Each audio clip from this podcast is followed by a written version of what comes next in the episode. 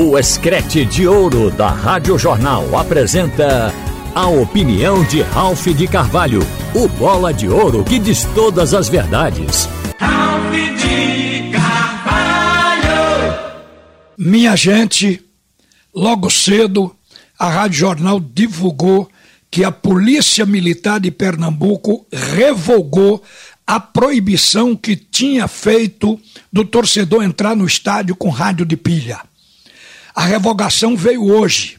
A nota confirmando saiu ontem, mas a manifestação da sociedade foi algo espetacular. Eu não tinha visto isso ocorrer, especialmente no futebol. Todas as camadas sociais se manifestaram. E o meio esportivo também, o que chama atenção, porque geralmente a gente vê as pessoas se omitindo. Ao contrário, desta vez, todos tornaram público a opinião.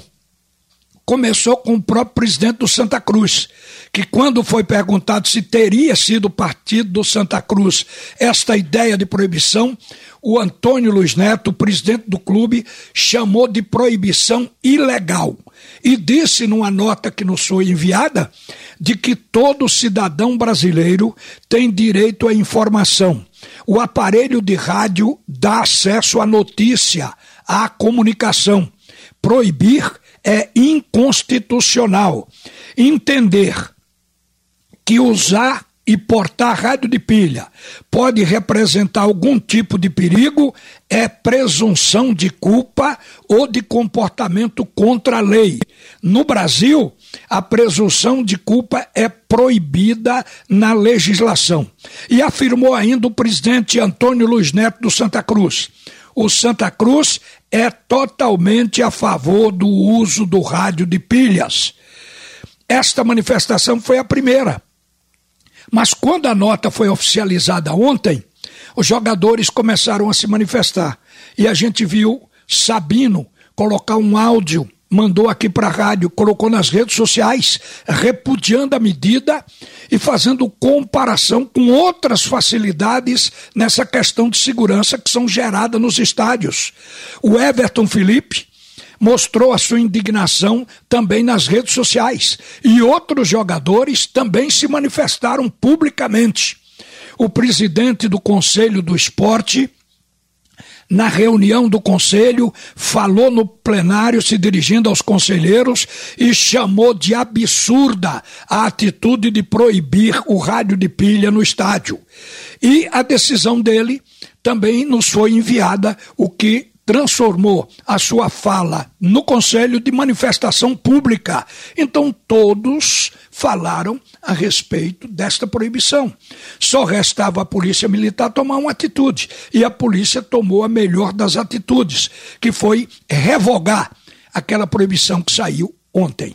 Agora é bom lembrar que houve um tempo em que se colocou como norma proibir a entrada de muitas coisas, até de apito, e rádio de pilha estava no meio. Mas isso foi em 2013 na Copa das Confederações, que era para ficar para a Copa do Mundo, que foi realizada em 2014. Como vocês sabem, a FIFA ela exagera nessas medidas, porque como todo jogo de Copa do Mundo é transmitido para o mundo inteiro, para todos os países, a FIFA quer mostrar que é um modelo de comportamento que não tem no mundo se tiver na Lua ou em Marte, mas ela quer aquilo ali. Então se cumpre naquele período, porque também uma Copa do Mundo se faz em um mês. Depois disso, essas medidas são normalmente relaxadas, o que a polícia não tinha feito, mas fez agora. Louvo também a atitude da polícia, porque ela atendeu ao clamor da sociedade. Revogou essa medida esdrúxula. Mas eu quero falar também a respeito da decisão de amanhã a expectativa para a última partida que vai fazer conhecido campeão pernambucano de 2022. E eu estava aqui lembrando do primeiro jogo entre Náutico e Retrô, que foi nos aflitos. As escalações praticamente vão se repetir. O que a gente pensa que deve mudar são as atitudes de Retrô que não sei se vai mudar a postura, ou do Clube Náutico Caparibe, porque o Náutico, naquele jogo ali, O Náutico poderia ter produzido mais, mas foi escalado com Chiesa no ataque, jogador que não chutou em gol. O Jean Carlos recebeu marcação direta, homem a homem, de Yuri Bigode e produziu menos do que poderia produzir. Vários fatores aconteceram, mas a escalação do Náutico ela deve mudar muito pouco em relação àquele time que jogou a primeira partida. O Retrô, inclusive, surpreendeu, porque o técnico Dico Uli colocou um time mais marcador do que habitualmente a gente via dentro do campeonato. Inclusive separando um jogador, que foi Yuri Bigode, para marcar especialmente o Jean Carlos. E colocou o time atrás, jogando praticamente reativo num 4-4-2. Acabou fazendo o gol numa cobrança de escanteio, que a bola atravessou a área. E Yuri Bigode cabeceou de volta para frente do gol. E ali o Guilherme Paraíba completou e fez aquele gol. Então, naquele jogo ali, a postura do time de Dico Uley do Retrô foi aquela. Será que ele vai repetir? Porque agora ele tem até mais razão para se preocupar em marcar. Porque ele joga pelo empate amanhã diante do Clube Náutico Caparibe. Agora, o Náutico, o que mudou de lá para cá foi a atitude do time.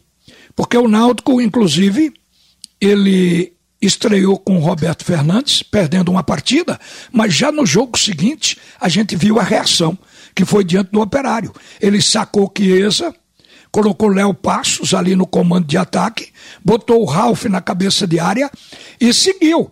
O, o miolo de zaga era Camutanga e Carlão mas o Náutico teve outra atitude em campo, venceu aquela partida por 2 a 0.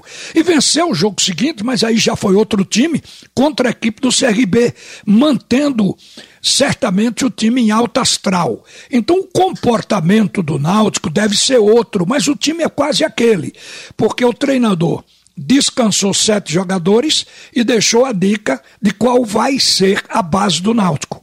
Deve entrar em campo com Lucas Perry, com Hereda, Camutanga, Carlão, pode entrar Wellington ou Carlão e Júnior Tavares. O meu campo, creio que já começa com uma mudança. O preferido do técnico é Ralph.